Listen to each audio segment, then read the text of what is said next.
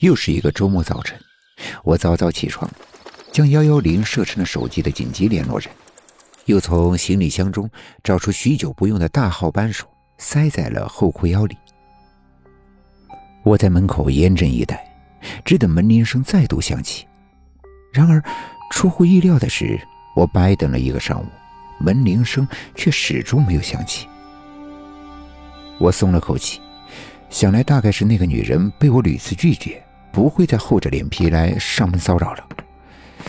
想到这里，我把扳手丢回了杂物楼里，躺回到舒适的床上。这时，手机忽然响起，我顺手接起来。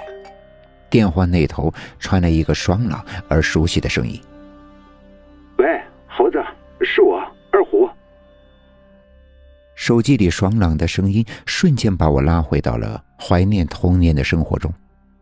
二虎是我的发小，而我因为从小瘦得很，又鬼点子多，喜欢捉弄人，因此得了“猴子”这么个还算是贴切的绰号。二虎咋咋呼呼的声音透过手机，直接在耳畔惊喜的炸响。好你个小猴崽子，回来这么久也不告诉哥几个一声，是不是从大城市回来就瞧不起兄弟了？拽上天了吧？来来来，今天晚上出来喝酒。进门不罚个三杯，老子就不认你这个兄弟。哎呀，得了，哥们儿，你说啥呢？我这不刚回来不久吗？屋子都还没收拾好呢。我躺在床上打了个哈哈，笑着调侃：“哎，我说啊，倒是虎子你啊，我大学以后出门这么久，也没见你带兄弟几个来找过我。要说见外，也是你们几个在先吧。”你别扯这些有的没的，今天晚上不见不散。大牛、三蹦子、四宝他们都在，就缺你了。二虎在电话中不容置疑的下了最后通牒。一会儿我把定位发你手机上。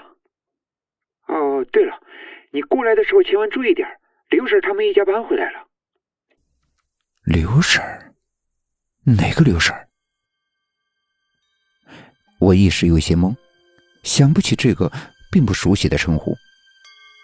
见我似乎想不起来，电话里的二虎似乎顿了一顿，末了才变了语调说道：“就是当年被你吓疯了的那个小菊他娘呀。”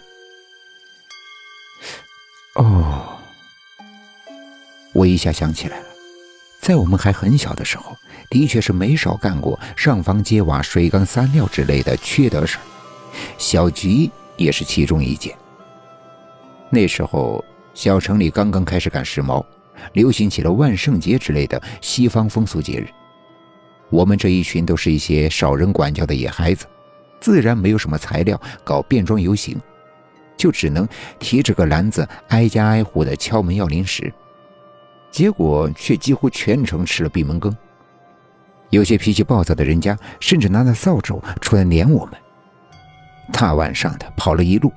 却连一块像样的糖果点心都没要到，不甘心的我眼珠一转，想出了一条整人的主意。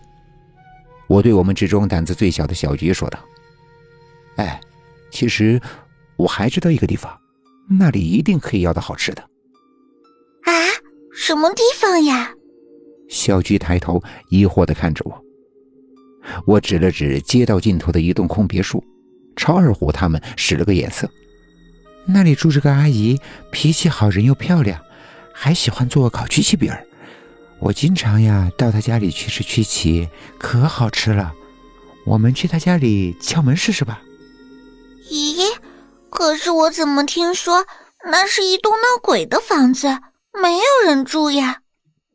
小菊说吧，似乎被自己吓了一跳，缩了缩脖子道：“如果屋里有人的话。”为什么都没有开灯？哎，真的有人住，我没骗你。这会儿没开灯，可能是因为睡得早吧。我面不红心不跳的顺口扯谎。